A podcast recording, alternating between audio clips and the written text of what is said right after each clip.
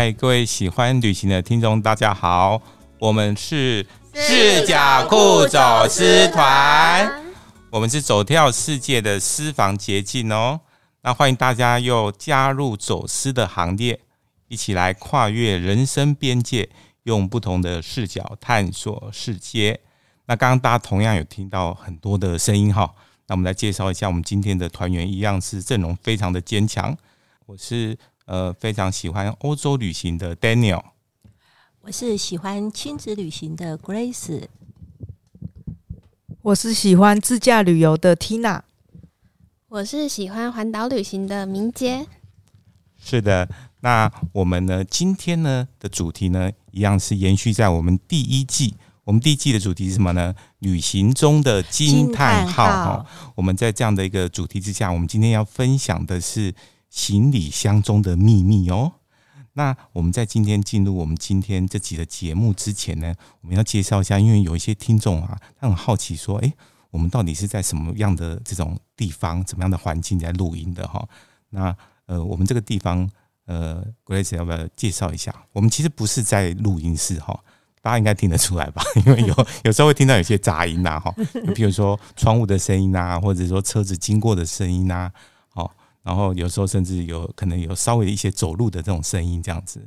嗯，还有那个老旧的窗户跟门音怪的声音。是这种声音吗？啊、嗯，对对，这是窗户的声音哦。对，那就是很老的这种老的木窗的那个，在这个呃窗棂在摩擦的移动的声音，这样子。其实我们每次录音，我们是在一间已经七十岁的老房子里面录。七十几岁哦，嗯，已经七十几岁哦，比我们的年纪都还要大哦。那当然，比我们大了大概五倍之多。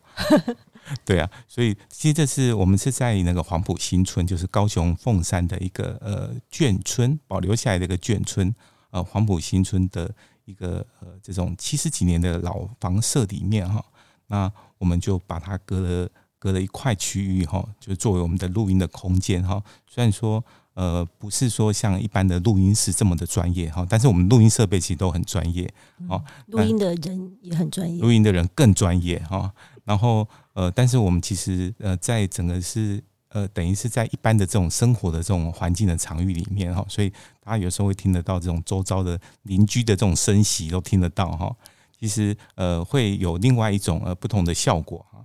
那其实这个就是呃，想简单介绍一下说我们录音的这个整个的空间，让大家有一些这个想象。我们当然也很欢迎这个大家如果有机会的话，大家可以去搜寻视角酷文创哈。大家可以来这边来跟我们来做一些呃交流，我们都很欢迎大家这样子。哦，那其实呃，我们录制这个呃视角库走私团这个旅行的这个呃节目呢，其实呃只是我们做的很多事情的其中的一部分。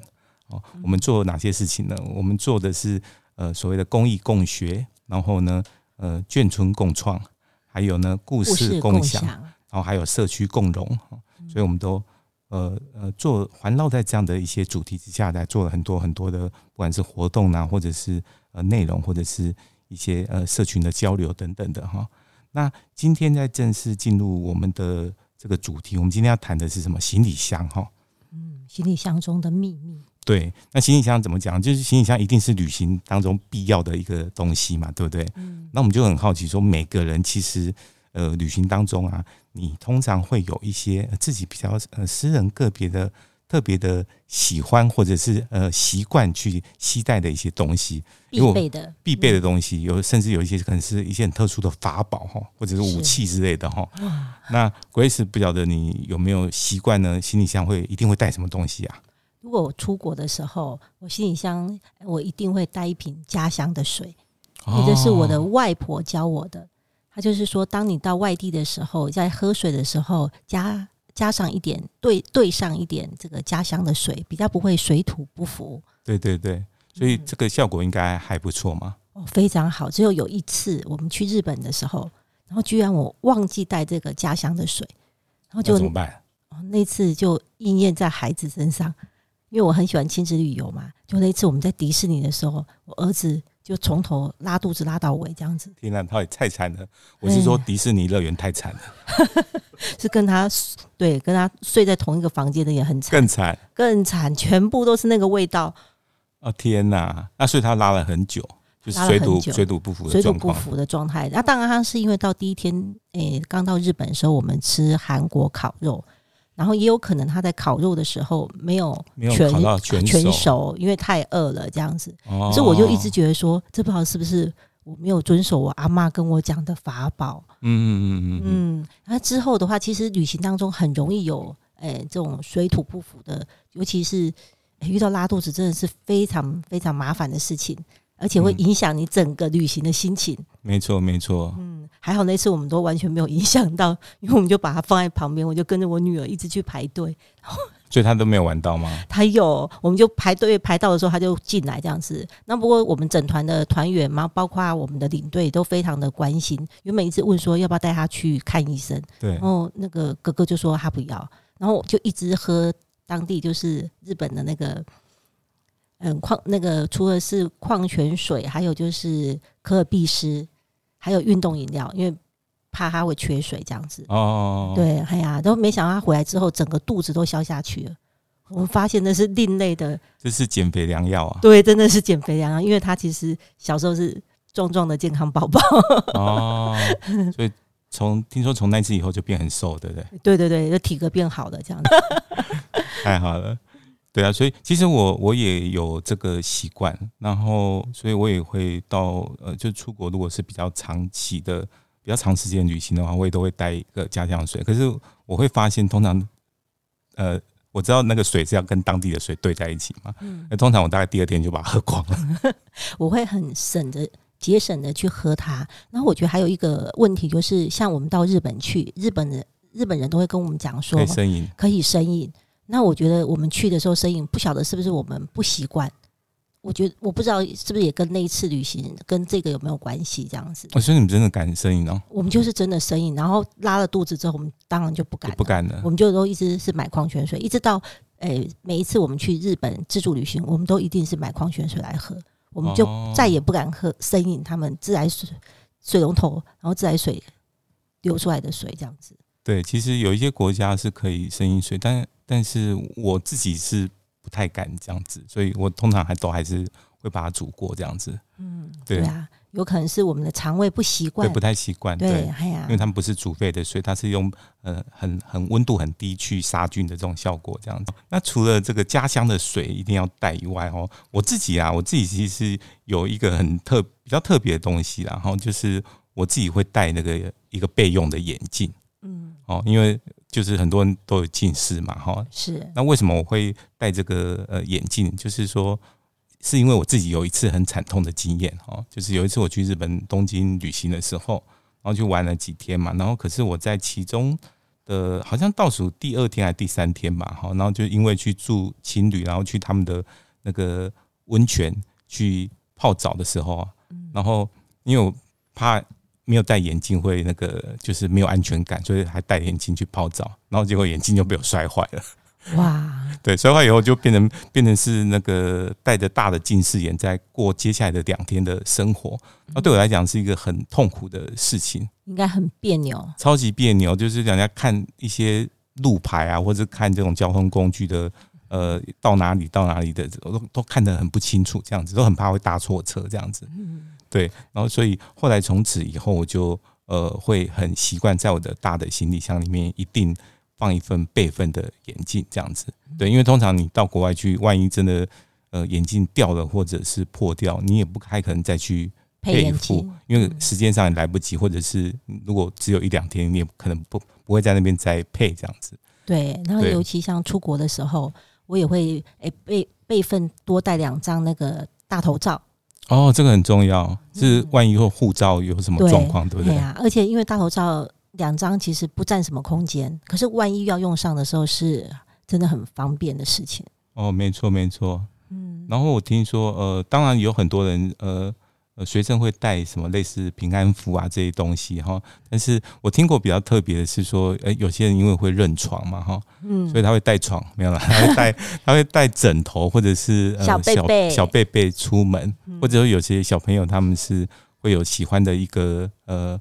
娃娃娃娃之类的哈、嗯、啊，他们就会习惯说晚上是抱着那个娃娃入眠的，所以他们就会带着那个娃娃出国这样子。嗯，所以那个娃娃就会跟着他到处全世界到处跑透透这样子。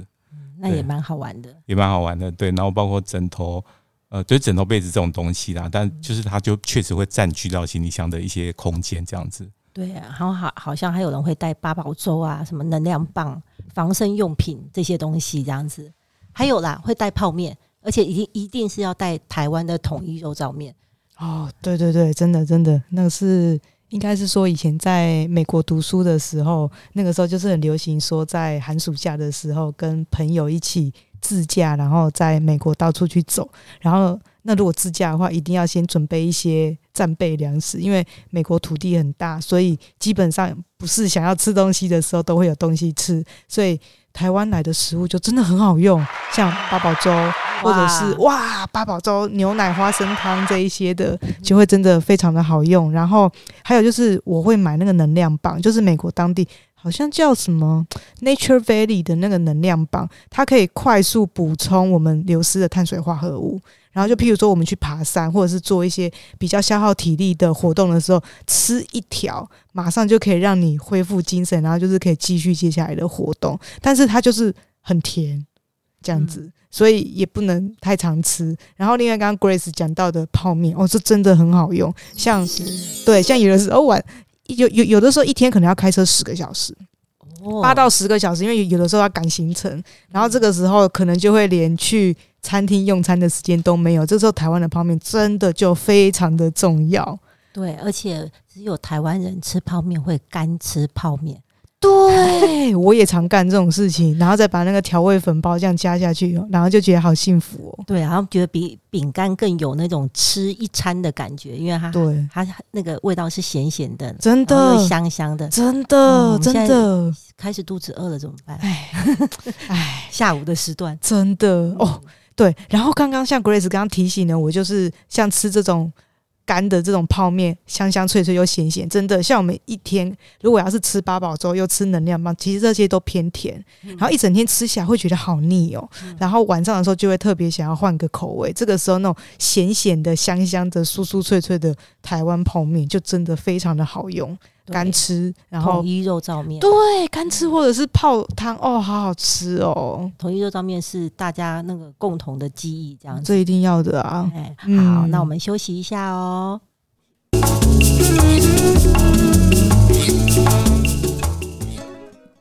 欢迎大家回到视角库走私团。那我们刚刚聊到行李的这个一些有趣的故事啊，那其实大家会知道说，哎。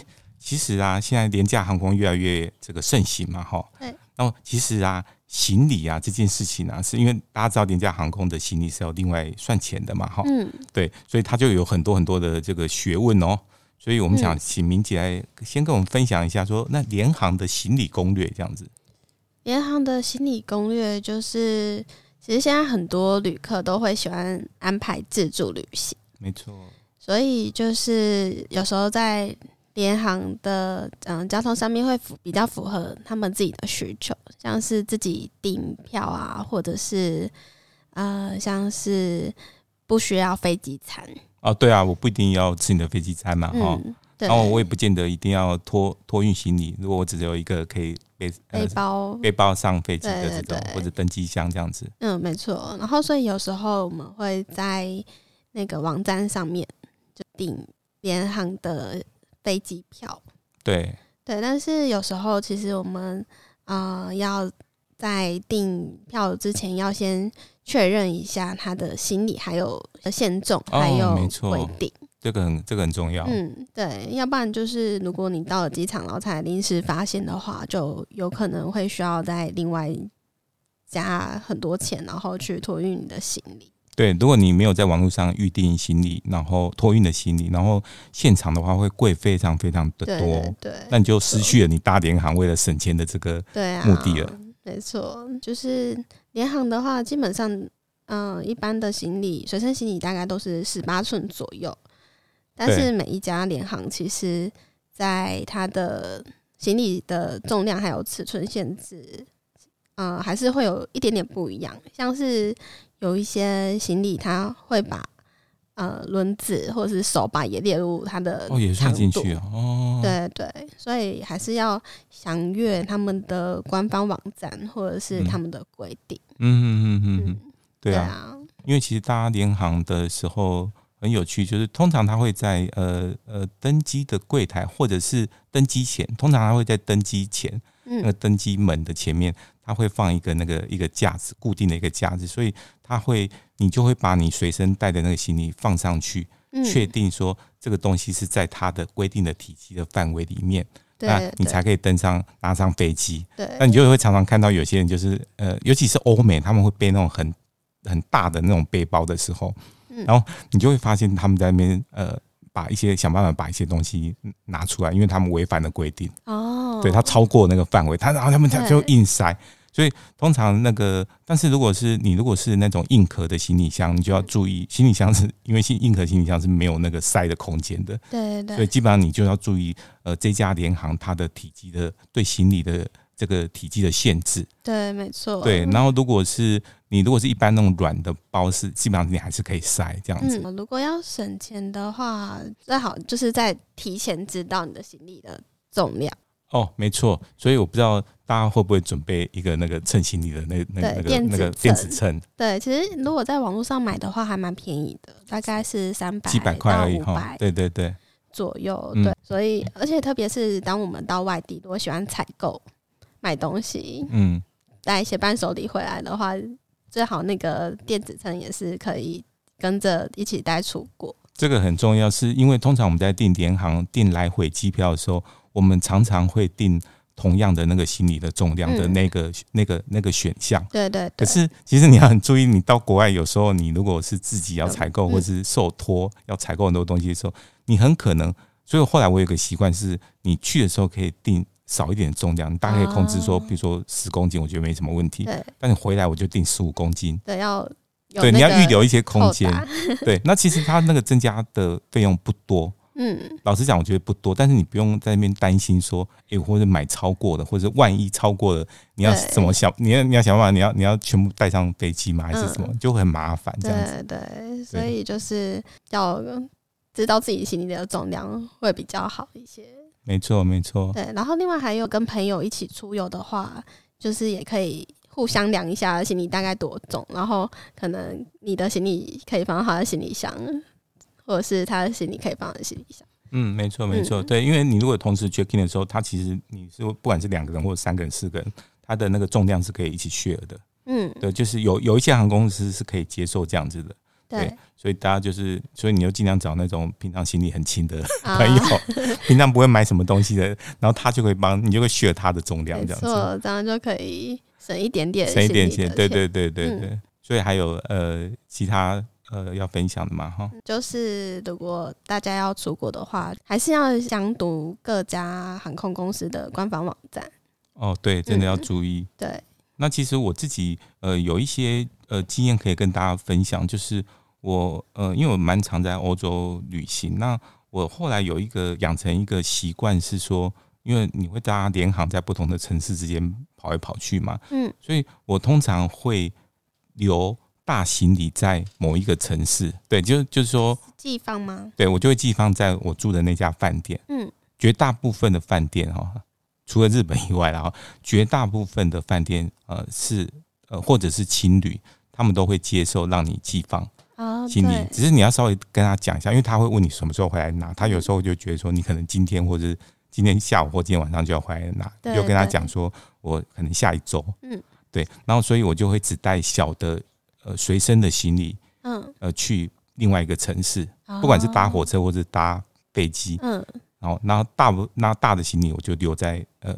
前面那个城市，这样我就不用带着大行李跑来跑去。哦，也是一个很聪明的方法。对，但是你自己要就是要控制好，就是你要知道说哪些东西留在大行李，然后哪些东西是随身要带的。对，那你可能换洗衣服不要带太多，可是你就是必须要每天要要比较认真的，要勤劳的洗洗洗一洗这样子。嗯嗯，对，但是这样子可能就是你就可以比较便比较方便，而且是又可以省一点钱。如果是你搭联航的话，行李就不用再花那个行李的钱这样子。对对对，因为你们知道说，其实，在欧洲搭那个联航，有时候那个机票真的超便宜的。嗯，对，搭机票有时候甚至就是一千块台币，哦，那很便宜，就可以从伦敦飞到，比如巴黎。嗯，就如果你买到那个时间是刚好，或者早一点买之类的，嗯、就是便宜到，然后你就觉得，哎、欸，那我都花一千块买机票，为什么我要再花六百块买那个行李？哦、你就觉得说，相对来讲，它的那个价值就不太对等，CP 值比较没有那么高。对，然后就就会觉得，哎、欸，所以后来我就发展出这种模式，我的行李就会放在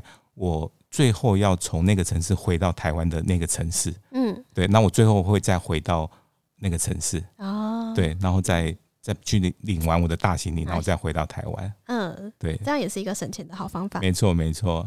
讲到那个行李超重这件事情啊，我可以来分享一个还蛮，我觉得还蛮经典的一个案例哦。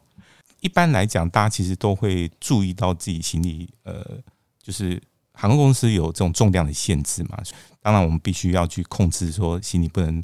超重哈，有的可能是二十五公斤，有的是三十二公斤哦之类的这样子的一个限制哈。但我记得我印象很深刻，我以前有一次出差，在我呃之前的一家公司，然后我就跟着一个年轻的同事一起去呃德国呃去看去参加一个展览。那我去参展，我这个同事刚好跟我是同一个班机，好，那他但是他是第一次，我不确定是第一次出国还是第一次去欧洲哦，所以他就是。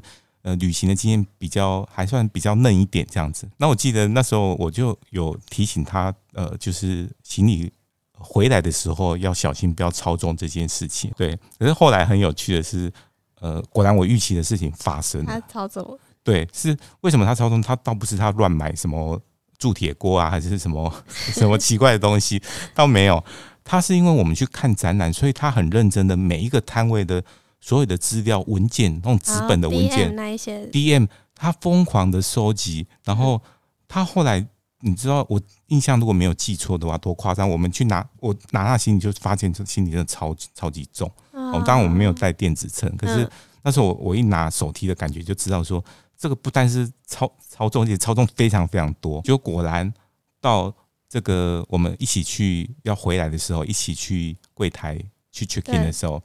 然后要，然后这个当然航空公司哦就说，哎，你这个行李超重，而且一一拿上去，他的行李我记得是六十几公斤，所以六十几，那他是超重多少？重至少是超，就大概最最多容忍就是好像是三十三十二，对不对？对，差差不多快一倍。他大概超过了快一倍哦，他不是超过几公斤这样而已哦，因为几公斤我还可以帮他选。然后后来，但是。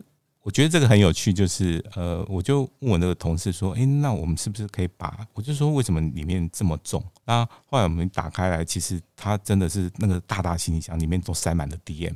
那因为文件真的有有些文件真的很很重，对啊，对啊，就可能直接一本这样。对对对，很多是那种一本的、嗯、哦，对那个企业的那个卡塔罗古什么的。对。那我就跟他讲说，其实有很这这有很多东西其实不用带的，是因为现在网络这么方便，很很多其实在官网上都查得到。嗯，对，然后再加上有一些是那个时代，好像有一些是还会有给那种光碟片。你如果拿了光碟片，你就不需要再拿 DM，嗯，因为你有光碟片可以看。对对，那他就是重复的，不知道怎么去断舍离啦，哈，不知道去 怎么去割舍掉这些东西，所以导导致他的行李超重非常非常的多。后来我就帮他那边花这个呃时间清理这些东西，清理了很久，后来拿出来以后发现。才少了十公斤哦，类似这样子，嗯，哦，反正后来，然后后来我们还是回到，但是又怕时间有点来不及，又回到那个柜台就问说啊，这样子好了，不然，请问这个行李如果要加钱要加多少钱？哎，那我记得那时候他们讲的美金大概是四五百块，也就是大概要一万二、一万五台币哇，那之类的，非我觉得非常贵，而且。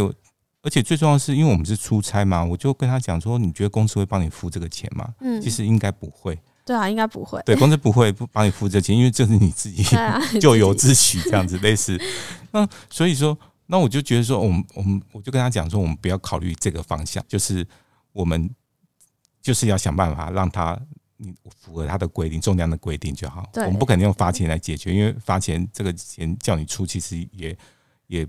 实在是不公平。对啊，当然你更也更不可能叫我出嘛，对不对？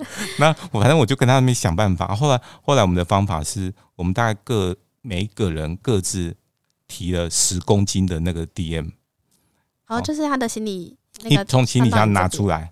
拿出来，然后用手提的上去。啊，用手提的。对，用因为用手提的原则上，呃，他们不会去称那个重量。嗯。对，一般来讲，手提的不会称重量，就是他会看你不会，就是你通常是有的规定是一个或两个。对。对，通常你两个的话，你背一个，然后手提一个，他不会不会有什么意见。登记的时候这样。后来我就记得我拿那个十，我们每一个人各拿了十公斤，后来帮他把那个重量符合标准以后，每个人拿重量。好重，各重十公斤，而且我们还中间转了两三次飞机，嗯，就是沿路这样子转机，我都要拿那些东西。哦，然后我真的快要很疯狂，但是他后来当然我那同事很很感谢我，嗯，对。可是其实对我来讲是一个呃印象很深刻的，就是说行李超重的那个故事，这样子。对，就是不管是为了工作，或者是平常去个人去旅行，嗯，对，我觉得行李这东西其实是。有时候我们呃常常会多带东西，然后不是少带东西，就是没有留意到它的重量。对，然后有些不必要的东西就觉得说啊没有关系，就都会觉得说哎、欸、什么都没有关系，然后就一直一直加一直加这样子。嗯，对对对，所以我觉得这个是呃，可可能不止我啦，可能很多人呃很多女人啊都有类似这样的一个一个故事这样子。嗯，对，然后所以呢呃，大家就是行李最好是自己。呃，自己也要把它负责，然后带着好这样子，啊、对，要不然不要，嗯，也会麻烦到别人。不要不要，对对对，想就是尽量不要麻烦到别人了哈。嗯、如果说真的有那种很多的这种资料，有有些人可能就是在当地用货运的方式就，呃，如果那个资料真的是必要的话，哦，就是用寄的寄寄回来台湾，哦、就像留学生出国一样嘛，哈，对。啊、如果飞机。呃，会超重的话，就基本上用货运、用海运慢慢寄回来，其实都没有关系。对啊，对啊，可以可以省掉一些这个搭飞机时候的一些麻烦。嗯，没错。那我们今天的这个节目呢，就要进入尾声哦。那我们现在啊、呃，谢谢大家的收听。那啊、呃，我们的节目在 Apple Podcast、Google Podcast 还有各大平台都有播出。不要忘记订阅我们的频道哦！如果有想要想要跟我们说的话，就欢迎大家用 Google、脸书、IG 搜寻酷旅行。是，然后记得大家要订阅，而且要给我们五颗星的好评哦！五颗星，对。谢谢。然后我们呃，记得下个礼拜五同样是下午五点的时间，大家再会喽！嗯，拜拜，拜拜，拜拜。Thank